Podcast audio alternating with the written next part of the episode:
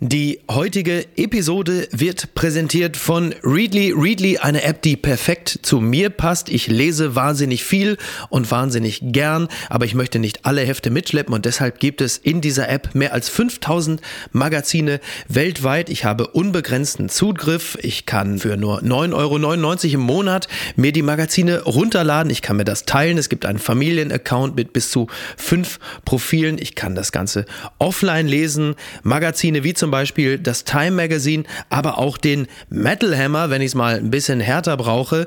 Und für unsere HörerInnen gibt es ein Angebot, zwei Monate Readly für nur 1,99 Euro. Testen unter readly.com slash Filterkaffee. Alle Infos dazu in den Show Notes. Und jetzt viel Spaß mit der aktuellen Folge. Apokalypse und Filterkaffee. Die frisch gebrühten Schlagzeilen des Tages. Mit Mickey Beisenherz. Einen wunderschönen Mittwochmorgen und herzlich willkommen zu Apokalypse und Filterkaffee, das News Omelette. Und auch heute blicken wir ein bisschen auf die Schlagzeilen und Meldungen des Tages. Was ist wichtig? Was ist von Gesprächswert? Was ist, ach komm, scheiß drauf. Donald Trump hat heute seinen letzten Tag, sagen wir es doch, wie es ist. Und was ich sagen möchte, ist Guten Morgen, Niki Hassania. Guten Morgen, Mickey. Guten Morgen, Niki. Niki, du bist ja nun wirklich der weltgrößte Donald Trump-Fan. Das kann man ja mit Fug und Recht behaupten. Hast was? Wie, wie lange hast du darauf gewartet? okay, wir steigen direkt ein. Die Schlagzeile des Tages. Sachen packen, Fotos machen, begnadigen, das schreibt Arthur Landwehr von der Tagesschau. Ein paar Stunden bleiben noch, dann verlässt Donald Trump das Weiße Haus. Bis zuletzt wird spekuliert, was er bis zum Abschied noch anstellen und vor allem, wen er noch begnadigen wird. Ja, so viel ist bekannt. Trump wird wohl am frühen Morgen zur Andrews Air Force Base außerhalb der Stadt fliegen, wo die Regierungsmaschine Air Force One steht. Dort bekommt er 21 Schuss Salut. Vielleicht fliegen noch mal Jets Jets über ihn hinweg. Tja, es ist alles insgesamt eine etwas äh, dünnere Zeremonie geworden, als es ursprünglich geplant war. Äh, auch Mike Pence wird beim Abschied von Donald Trump nicht dabei sein, habe ich gelesen. Das heißt also ganz zum Ende dieser, ja, nennen wir es mal wohlwollend, Amtszeit, äh, kommt es da also auch noch zu einem Zerwürfnis. Ähm, Tja, das, das ist für ihn alles nicht so schön, oder? Ja, ich, ich finde es einfach bitter, weil genau dieser, dieser Anruf beziehungsweise dieses Gratulieren des Verlierers an den Gewinner, ähm, das mhm. galt ja echt immer als, als ja, Legitimation für alle, äh, die, die eben jetzt in dem Fall Trump gewählt haben, war das dann so das Signal, okay, wir haben verloren, moving on.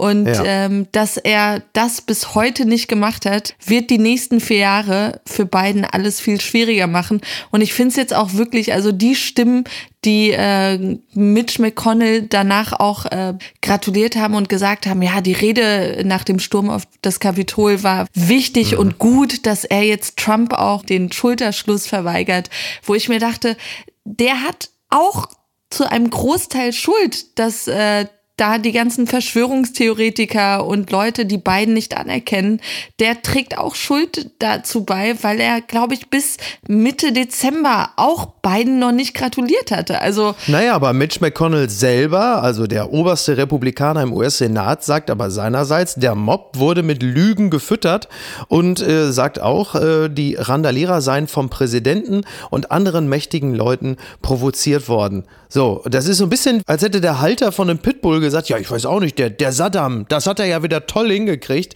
Also er weist da ja offensichtlich jegliche Verantwortung von sich und schiebt es jetzt ganz zum Schluss noch auf Trump. Sage ich ja. Und, und viele äh, feiern ihn trotzdem dafür, dass er dann doch noch ernste Worte gefunden hat und Trump kritisiert hat. Aber da muss man auch echt sagen, ja, wann? Zu dem Zeitpunkt, als sein Leben auch bedroht wurde und der Mob vor der Tür stand, dann zu sagen, ja, äh, ja also Trump, ganz schlimm, äh, come on. Ja, Ja, und Trump selber ähm, äh, ist ja jetzt nochmal sehr fleißig, so in den letzten Stunden. Zum einen sorgt er dafür, dass die äh, Bidens wirklich nur, glaube ich, nur so vier oder fünf Stunden zum Einzug haben, also das Team im Weißen Haus, er hat sonst alles blockiert. Äh, dann hat er äh, die, die vorletzte Nacht dazu genutzt, das Einreiseverbot für Europäer per Dekret aufzuheben, wo Biden, also das Team auch schon gesagt hat, es wird sofort wieder einkassiert. Ähm, und jetzt geht es natürlich um die, um die Begnadigung. Wer wird denn jetzt wohl noch in den letzten Stunden begnadigt? Werden. Also irgendwelche Günstlinge von Trump, irgendwelche Verbrecher. Äh, also du meinst ich mein, Ivanka und Jared? ja, genau.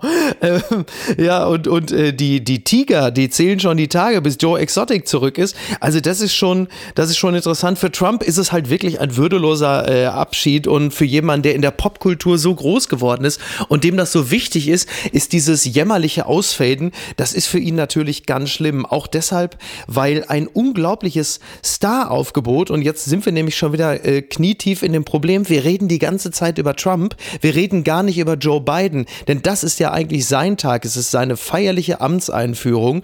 Und äh, dort sind sehr, sehr viele Menschen, sehr prominente Menschen, was Donald Trump wohl angeblich vor Wut kochen lassen soll. Tom Hanks ist da, Lady Gaga, Bruce Springsteen, also Tom Hanks moderiert das Ganze, was ja irgendwie auch passt, ne? der Typ aus der Komödie von einem Achtjährigen im Körper eines Erwachsenen, das fasst ja irgendwie auch Trumps Amtszeit eigentlich ganz gut zusammen. Selbst Garth Brooks ist da. Als Republikaner spielt er dort als Geste, als Handreichung. Das ist, ähm, ja, auch, auch das ist bemerkenswert. Ich fand einfach nur das Abschiedsvideo von Melania Trump schön, wie sie da wirklich nochmal ihre Anti-Mobbing- und Bullying-Kampagne Be Best äh, promotet und sagt, Ach, wir müssen lieb zueinander sein und äh, Gewalt ist nie die Lösung. Und man denkt sich, hast du dir mal deinen Partner angeschaut? Das ist absurd. Möchtest du Donald Trump noch irgendwas zum Abschied sagen? Alles Liebe, alles Gute. Die gute Nachricht des Tages ist, die Ausgangssperre ist vom Tisch. Dafür kommt dann all das hier. Der Tagesspiegel schreibt, Schulen und Kitas bleiben bis 14. Februar grundsätzlich geschlossen. Angela Merkel wollte viel härtere Lockdown-Maßnahmen. Dann wurde stundenlang diskutiert, die Beschlüsse von Bund und Ländern im Überblick. Ja, es, also erstmal muss man ja sagen, äh, wenn man den Satz hört, Angela Merkel wollte härtere Lockdown-Maßnahmen, dann wurde diskutiert, fühlt man sich auch ein bisschen an den Oktober erinnert und eigentlich auch an den November und den Dezember. Es hat wahnsinnig lange gedauert, bis Merkel, Müller und Söder, natürlich Söder, vor die Presse getreten sind. Mehrere Stunden. Einige Journalisten äh, waren drauf und dran, ihren Impftermin zu verpassen. Ähm, und jetzt gibt es neue beschlossene Maßnahmen. Also der Lockdown wird bis zum 14. Februar verlängert. Valentine's Day. Ja, ja, ja, ja. Das ist ja für viele, für viele Männer ist das ja äh, beruhigend. Endlich haben sie auch eine Legitimation, die Blumen an der Tanke zu kaufen. ähm, das hat ja auch was. Und äh, Schulen und Kitas sollen grundsätzlich geschlossen bleiben, heißt es in dem Beschluss. Die Präsenzpflicht wird ausgesetzt und man muss jetzt im ÖPNV und in Geschäften äh, medizinische Masken tragen, also OP-Masken oder FFP2-Masken.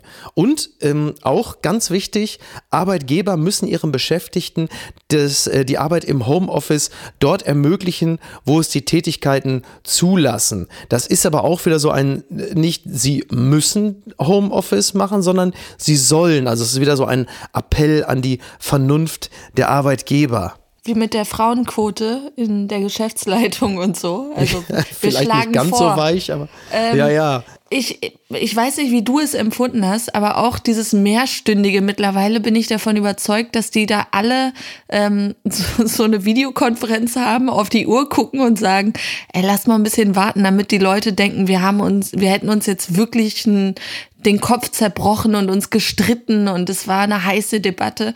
Am Ende des Tages, ganz ehrlich, ich hatte jetzt nicht den Eindruck, dass da jetzt so viele strengere neue Maßnahmen äh, ins Spiel gekommen sind. Ähm, ja. Klar, die Masken, aber da fand ich auch echt so absurd, wie das schon kommuniziert wird. Irgendwie am Nachmittag hat auch schon so ein ja, Experte ja. gesagt, die raue Haut ist schlechter abzudichten als die glatte Haut. Also so, so, ja, und Barträger, Vollbarträger. Genau, Bart, Im Grunde genommen ist komplett Berlin-Mitte ist im Grunde genommen schutzlos ausgeliefert dem Virus. Ja, in dem Moment dachte ich aber, deine Mutter wird sich freuen, dass du dich jetzt endlich mal glatt rasierst. Und, das stimmt. ähm, ja. ja, und, und ansonsten auch Kitas, auch Kretschmer meinte dann im Interview, Kitas bleiben zu, außer im Notfall, also diese Notfallplanung da. Ähm, Ja, ja. Schulen Ja, ja, zu, die Notbetreuung, au- ja. Notbetreuung, genau. Schulen zu, außer die Abschlussklassen. Und dann dachte ich mir, pf, okay, dann, dann bleibt's eigentlich wie gehabt, nur mit der neuen Info bis zum 14. Februar. Und da, Ja. Spoiler, Spoiler Alert, ähm, ich glaube, das wird dann noch mal verlängert bis Ende Februar oder Mitte Also ich März. glaube, ich glaube, ich glaube, wir können es auch abkürzen. Also das, dadurch, dass sie sich nie wirklich auf einen sehr, sehr harten Lockdown oder auf diese No-Covid-Strategie, wo es dann heißt, also jetzt mal zwei oder drei Wochen richtig alles runterfahren, äh, was ähm, sicherlich wirtschaftlich gesehen wahnsinnig kompliziert ist, aber das Infektionsgeschehen wird dadurch natürlich so runtergehen, dass ja wirklich die Möglichkeit besteht, dass es danach dann wirklich gut weitergehen kann. Jetzt ist es so, und darauf können wir, das, das kann man jetzt auch sagen, die Langzeitstrategie ist, äh, man hangelt sich von Lockdown zu Lockdown, bis dann irgendwann das sommerliche Wetter uns das Problem abnimmt, uns auf den passenden Inzidenzwert zu bringen. Ja, und es wird ja auch, es wurde schon sehr gerungen. Also zum Beispiel ging es hoch her zwischen Genau. Manuela Schwesig von der SPD und Angela Merkel. Merkel habe Druck gemacht, dass noch weniger Kinder in Kita und Schule gehen, sonst können im April die Friseure immer noch nicht aufmachen. So hieß es von SPD-Seite, als dann später die Union zunächst bremste bei zu strengen Homeoffice-Regelungen, habe Schwesig gesagt, dass es nicht gehe, Kinder immer weiter einzuschränken und für Inzidenzen verantwortlich zu machen, aber in der Arbeitswelt solle alles praktisch bleiben, wie es ist. Daraufhin konterte Merkel angefasst, ich lasse mir nicht anhängen, dass ich Kinder quäle. Also Stell mir mal gerade vor, wie Merkel dann so zu Schwesig noch sagt, irgendwie, lass die Kinder und geh Manuela. Aber da merkst du schon, da, klar, das ist, das ist heiß, heiß diskutiert. Ich glaube, das ist bei Merkel übrigens auch so ein Wunderpunkt. Ich ähm, weiß nicht, die die Tatsache, also jetzt total tiefenpsychologisch, weil sie jetzt auch selbst keine Kinder hat. Und das war ja damals in der Flüchtlingspolitik ähm, Politik auch ähm, für mich als Beobachter so, so ein Turning Point, als es ähm, diese Debatte gab mit, mit der. Ach so, ähm, diese, diese Art Townhall mit, dem- mit dem Flüchtlingsmädchen Reem oder Rehm äh, im Juni Genau, 2015, ja. Als das Mädchen bitterlich weinte Mhm. und, und Merkel da recht hölzern ihr so auf die Schulter klopfte, aber, aber. Ja, ja. Und kurz danach hieß es, ah, Merkel sei kalt und, und alles andere als eine Mutti. Und ähm, ja, und, und kurz danach hat sie auch wirklich so ein 180 gemacht und, und Naja. in der Das war Flüchtlingspolitik. drei Monate später. Das war drei Monate, ich weiß selber noch. Ich habe das auch als androidenartig empfunden und glaube ich auch geschrieben. Und drei Monate später ähm, hat sie dann wirklich da sehr viel Herz gezeigt. Naja, das, das, Genau. das, das ist so. Ja, gut, das Thema Kinder, klar, ich, du, ich möchte ihr da die, äh, ähm, die, die Empathie, auch was Kinder angeht, äh, gar nicht absprechen. Aber sie denkt ja natürlich sehr naturwissenschaftlich. Und dann hast du natürlich die ungeklärte Infektionslage bei Kindern und, und, und Jugendlichen. Und dann, klar, ist das ein Infektionstreiber. Problematisch wird es immer dann, wenn du die Arbeitswelt und die Arbeitgeber so kategorisch auszuschließen scheinst, dann entsteht natürlich da auch wieder ein massiver Riss.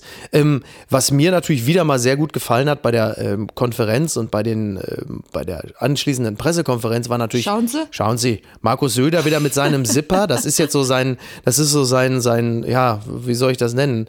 Ähm, Corporate Design. Und ähm, Söder sagte dann, also erstmal hat sich Söder natürlich wahrscheinlich total gefreut, weil sie mit den FFP2-Masken in Deutschland natürlich die ersten waren. Und das ist für Söder immer wichtig. Schauen Sie, Bayern, ja, wieder mal, Laptop und Lederhose.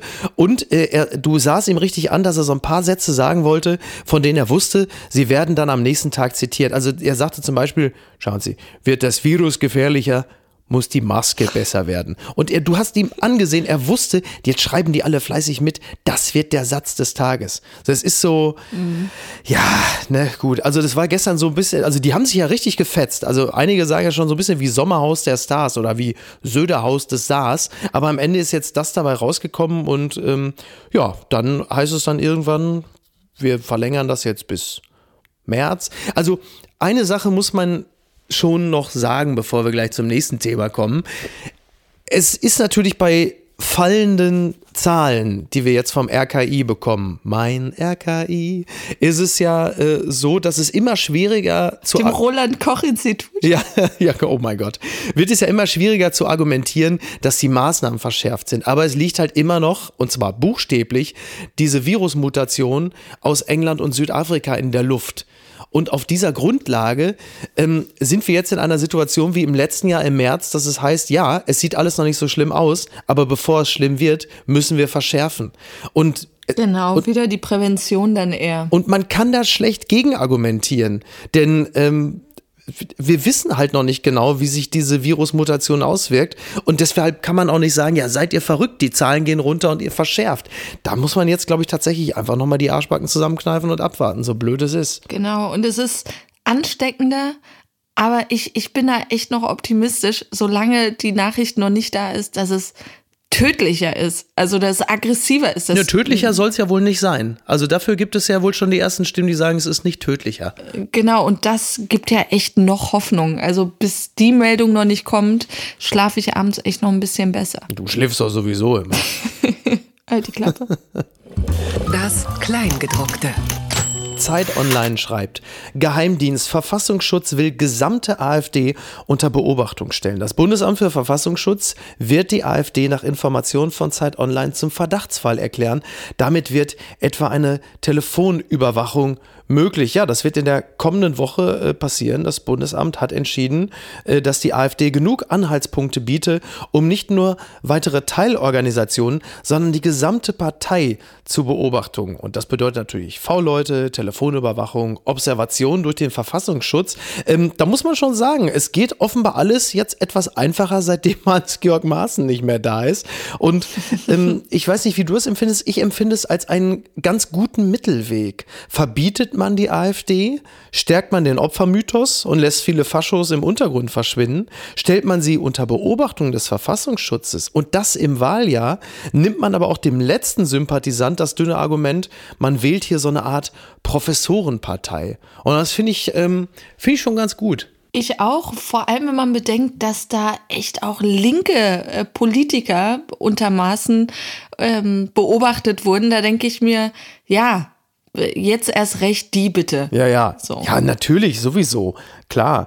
Ähm, das war ja auch schon lange fällig. Also wir sagen nur mal Flügel, aber du hast ja auch die, die rechten Kräfte in der AfD, also die, die, die rechten Kräfte ist gut, die ultrarechten Kräfte in der AfD werden ja auch immer mehr und immer stärker. Deswegen war der Zeitpunkt ja nun wirklich gekommen. Ich finde es halt ganz spannend, jetzt äh, mal abhören und mitschneiden von Rechten. Das war gefühlt bislang ja nur Thilo Mischkes Job. Insofern ist es ja ganz gut, dass da jetzt mal ein bisschen Dynamik reinkommt. Und ähm, ja, das, das ist natürlich für die AfD äh, ein, ein heftiger Schlag, denn eines steht auch fest, wenn irgendwann im Laufe des Jahres die Insolvenzwelle kommt und ähm, die finanzielle Probleme und die Arbeitslosigkeit das steigt, dann ist natürlich auch wieder die Stunde der AfD gekommen, um zu sagen, ja seht ihr Leute, guck mal, was die Bundesregierung euch für Probleme bereitet. Und da ist es nicht verkehrt, da als kleines Gegengewicht äh, die Beobachtung des Verfassungsschutzes reinzurammen, dass äh, die nicht zu stark werden. Ja, und, und denen einfach auch das Gefühl zu nehmen, wir sind die bürgerliche Partei. Nein, seid ihr nicht so, ihr seid gefährlich. Unterm Radar.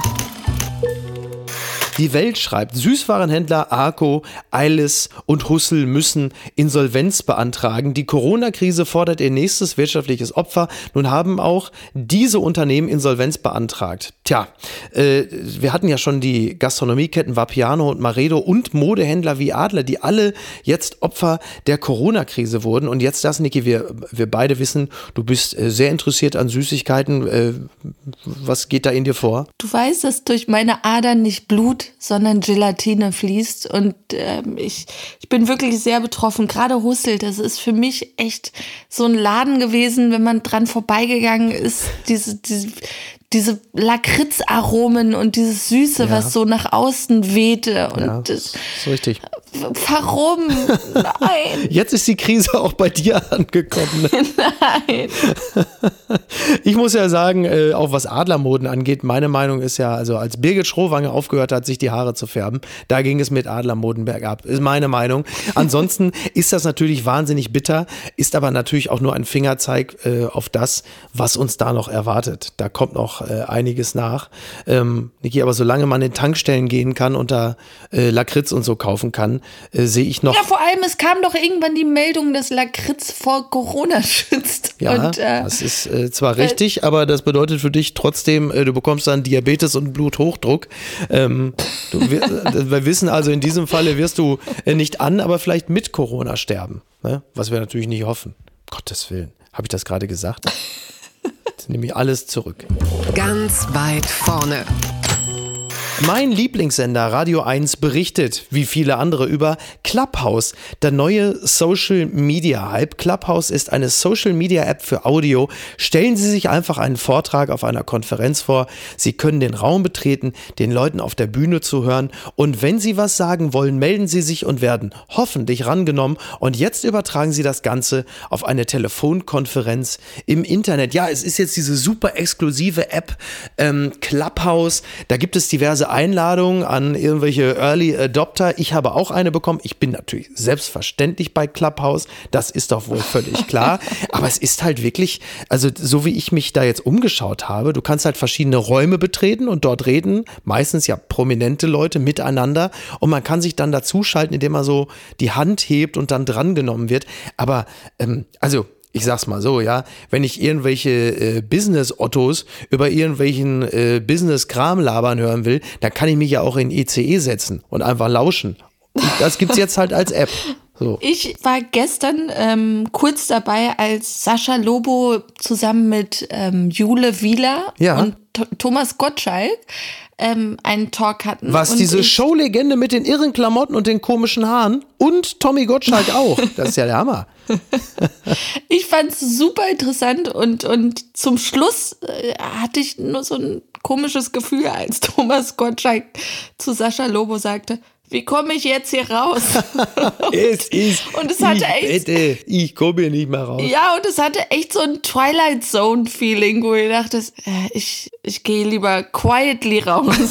Ja, es hat ja durchaus seinen Charme. Vor allen Dingen sind ja jetzt alle da. Also man hat ja wirklich das Gefühl, seitdem diese App jetzt draußen ist, äh, dass keiner von irgendwelchen einigermaßen prominenten Menschen vorher einen eigenen Podcast hatte. Weil die plötzlich alle jetzt im Internet labern, wo du denkst, ja, aber ihr seid doch alle schon, ihr müsst doch schon heillos übertalkt sein. Äh, Selbst ich mach's ja nicht. Und das ist wirklich ein, ein Krisensymptom.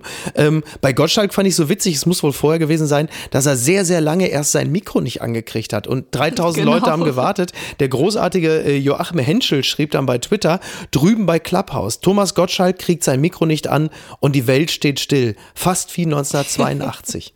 Aber ähm, das fand ich sehr gut. Aber es ist ja doch ein, dadurch, dass es so elitär ist und immer wieder dieselben miteinander reden, hast du ja unterm Strich auch das Gefühl, dass du wieder Teil einer solchen elitären Bubble bist, wo dieselben Menschen reden und sich untereinander zuhören, die sowieso die ganze Zeit schon zusammen sind. Also du fragst dich, wofür ist es denn dann überhaupt gut? Ja, also das ähm, Konzept mit dieser rodenden Samtkordel vor der Tür und, und den Türstern, das habe ich auch noch nicht so ganz verstanden, weil ich mir denke, ähm, anscheinend gibt es ja trotzdem Probleme mit Antisemitismus und anderen äh, volksverhetzenden Räumen. Also so Ja. ähm, selektiv ist das Ganze dann am Ende des Tages wohl doch nicht, Okay. wie man Ach, sich das, das, gibt, es, erhofft gibt hat. es da tatsächlich auch schon, ja? Ja, das Okay. gibt's auch Das schon. war schon mal und, kräftig ähm, durchkerchern. und, und da denke ich mir am Ende des Tages, um sich da ähm, so ein bisschen Soho-House-Feeling und dass es exklusiv ist, pff, Ja. keine Ahnung. Tja, also ich sag's mal grundsätzlich äh, wie, wie Groucho Marx, äh, ein Club, der mich aufnimmt, da möchte ich nicht Teil von sein. So viel steht mal fest. Sowas kann man sich nicht ausdenken. naja, Streng genommen doch. Die Berliner Zeitung hat schon vor zwei, drei Tagen geschrieben, das muss ich fairerweise sagen, möchte ich aber gerne nachreichen. Bam Bam, Berlin oder Fanta, das sind die ungewöhnlichsten Berliner Vornamen 2020. Manche Berliner Eltern waren im letzten Jahr besonders kreativ. Das sind die seltensten und außergewöhnlichsten Kindernamen in den Berliner Bezirken. Und es ist schon interessant, ähm, was in den einzelnen Bezirken äh, für Vornamen in diesem Falle je nur einmal vergeben wurden, weil sie ja doch auch immer ein bisschen so ähm, auf die Klasse, den sozialen Status, den intellektuellen Background und die Sehnsüchte der einzelnen äh, Einwohner der jeweiligen Stadtteile äh, schließen lassen. Ähm, ich weiß nicht, was fandest du besonders schön? Also ich, ich musste einfach schmunzeln bei dem Gedanken, dass jemand Richtung Elon Musk schaut und sagt, was ist das denn da für ein Name? Irgendwie X, Ash, Day, ja. keine Ahnung, wie dieser Name da war, mit einer Zahl oder sonst was. Und dann sagt, ich nenne mein Kind Bam Bam. ja, es gibt so, es gibt so tolle Namen, so zum Beispiel in Charlottenburg. Die Mädchen heißen dann Mercedes, Savannah Keiler oder Schnee. Und äh, Jungens heißen dann da Fulk, German, Guntram. Ne? Oder Platon und Salvador. Das fand ich sehr, sehr gut. Äh, dann in Friedrichshain, was ja so ein bisschen so Club Mate äh, äh, Mitte ist quasi. Dann heißt die Mädchen so Anne, Rosé, Mael, Melenai, Una Estelle oder Peace, Precious. Die Jungen heißen Mojo, Milo, Ozo, Ove, Rivers und Witold, das fand ich gut. Und dann hast du aber wiederum Marzahn-Hellersdorf, was ja im Grunde genommen wie so ein einziges pures RTL 2 ist. Da heißen die Mädchen dann Caitlin Zoe, äh, Peculiar, Shane Angel äh, Tiffany, also alles, was auf so einen Unterarm von so einem Profifußballer draufgeht. Ich, ich habe eh den größten Respekt vor Eltern ähm, bei, bei der äh, Auswahl des Kindernamens, weil ich mir schon bei Menschen mit Tattoos immer ja. dachte, oh, du, du suchst ja ein Motiv aus und das bleibt dann echt für immer. Und, ja, ja. und bei Kindernamen, das haben wir alle mitbekommen mit, mit dem Namen Kevin zum Beispiel, oh was ja, ja bei Leuten sehr beliebt war, die den Film Kevin allein zu Hause gesehen hatten ja. und sich dachten, ah, so ein frecher, toller, schlagfertiger Junge, mhm. so nenne ich meinen Sohn auch. Ja. Schnitt 15 Jahre später ist das einfach so ein Assi-Name plötzlich hallo, gewesen, der, hallo, dem kind, hallo. der dem Kind ganz viele Berufschancen äh, wohl geraubt hat. Wir wünschen ich, Kevin Kühnert an dieser Stelle trotzdem alles Gute. Er ist immer ein SPD. Ich finde den Namen toll. Ich finde den Namen toll. Ich sag nur, wie, wie, ja, was das für ein ja. Fluch ja, ja. am Ende des Tages sein kann. Ja, gibt ja auch Studien, dass selbst der Vorname Kevin ja sogar in der Schule automatisch für schlechtere Noten gesorgt hat. Ob allerdings ja, Kevin genau Großkreuz darunter zu leiden hatte oder ob es vielleicht auch ein bisschen die eigene Leistung war. Ähm, naja, gut. Und was schreibt eigentlich die Bild? Gut, diese Schlagzeile muss ich wenigstens einmal kurz zitieren, weil es so schön ist. Wegen Instagram-Post Pumpernickel-Ärger für Michael Wendler. Ähm, ich will das auch nur kurz zusammenfassen. Er hat wohl bei Instagram äh, Werbung für Pumpernickel gemacht. Das ist aber etwas, das hat er wohl auf den Seiten des äh, ausgesprochen dubiosen Kopfverlages, hat er den entnommen. Dort werben sie auch für Pumpernickel, also wenn man preppen muss für die Apokalypse. Und er bewirbt jetzt Produkte einer Pumpernickel-Firma, neben anderen Sachen auch, über den Kopfverlag. Und die Pumpernickel-Firma hat, hat sich schon distanziert und hat gesagt, nee, danke, also lass mal gut sein. Wir möchten nicht, dass er äh, für uns wirbt. Äh, auch eine schwierige Kiste. Aber Pumpernickel-Ärger? Ich rechne einfach damit, dass in einem Jahr rauskommt, dass er echt so eine Dokumentation auf so einer Metaebene wie Joaquin Phoenix damals so. gedreht hat. Ja. Und das alles nur Show war. Tja, alles. Das, äh, auf den Moment warten wir noch. Und jetzt noch zum Schluss Post von Wagner. Juhu. Okay, brace yourself. Liebe Melania Trump. Sie waren die First Lady mit den längsten Beinen und den traurigsten Augen. Sie verlassen das Weiße Haus mit einem Mann, der die halbe Welt verachtet. Lieben Sie ihn? Wer weiß das? Melania Trump ist in Novo Mesto im ehemaligen Jugoslawien in einer Zwei-Zimmer-Wohnung aufgewachsen. Was sie hatte, war ihre natürliche Schönheit. Lange Beine, Schenkel, Hüften, Sie wurde Model. Sie war ein Mädchen, das von Armani, Gucci, Lagerfeld träumte und von einem Leben im goldenen Westen. Sie hat sich ihren Busen vergrößern, ihre Nase operiert lassen. Sie wurde das Hauptmodel für die Camel-Zigarettenwerbung. Es gibt Nacktfotos von ihr. Und plötzlich ist sie First Lady. Sie ist schön. Leer. Für mich ist sie eine Frau, die aus ihrer Zwei-Zimmer-Wohnung herauskommen wollte. Mit welchen Mitteln auch immer. Melania Trump ist eine traurige Schönheit. Irgendwie tut sie einem leid. Herzlichst, ihr Franz Josef Wagner. Niki, tut sie dir auch leid? Nein, ich, ich erinnere nur an das Statement auf ihrer Jacke damals, als die Kinder ähm, von Grenzübergängern da Im Käfig? in Käfigen Ja. festgehalten wurden und sie da einfach hatte, I don't care, do you? Ähm, Ja. ja. Sie hat das Ganze immer mitgetragen und sich da nie gegen positioniert. Und äh, ich glaube, sie muss einem wirklich nicht leid tun. Nein, wirklich nicht. Wir wünschen Joe Biden eine äh, wunderbare Inauguration, vor allen Dingen sicher. Und ähm, Donald Trump wünschen wir ähm, das, was ihn jetzt unweigerlich erwartet. Und äh, verbleiben mit einem lieben Gruß. Den orangenen Jumpsuit bitte. Genau, ja, richtig. Ähm, ja, Be best. Be best. Tschüss. Ciao. Tschüss. Die heutige Episode wurde präsentiert von Readly. Apokalypse und Filtercafé ist eine Studio Bummens Produktion mit freundlicher Unterstützung der Florida Entertainment. Redaktion Niki Hassania. Produktion Laura Pohl. Ton und Schnitt Mia Becker und Christian Pfeiffer.